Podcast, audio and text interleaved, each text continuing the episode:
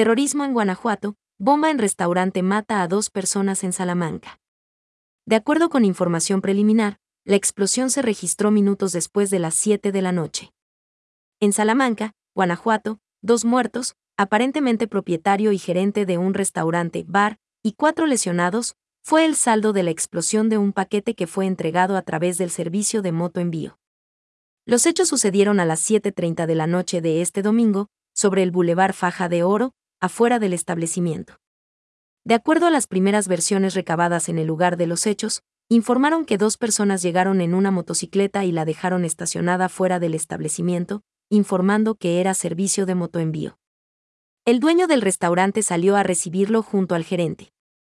Se sabe que era una caja de regalo con globos y serpentinas, pero al abrir el paquete surgió la explosión donde perdió la vida Mario, N, y Mauricio, N, además de ocasionar pánico entre algunos comensales y personal del local, otros negocios cerca del lugar resguardaron a sus clientes dentro.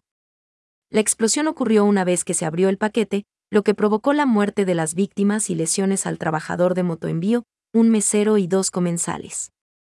Al lugar arribaron paramédicos, quienes atendieron y trasladaron a los heridos a un hospital.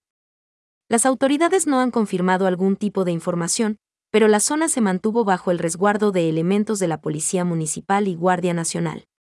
La Fiscalía General del Estado condenó los hechos e informó que abrió carpetas de investigación.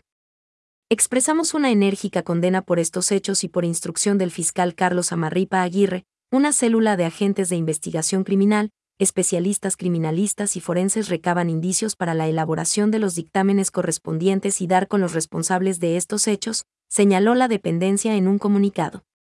En la medida que la investigación lo permita se habrá de generar mayor información a la opinión pública, señaló la Fiscalía. Esta información es del financiero.com.mx. Estás en Noticias al Momento, síguenos para mantenerte informado.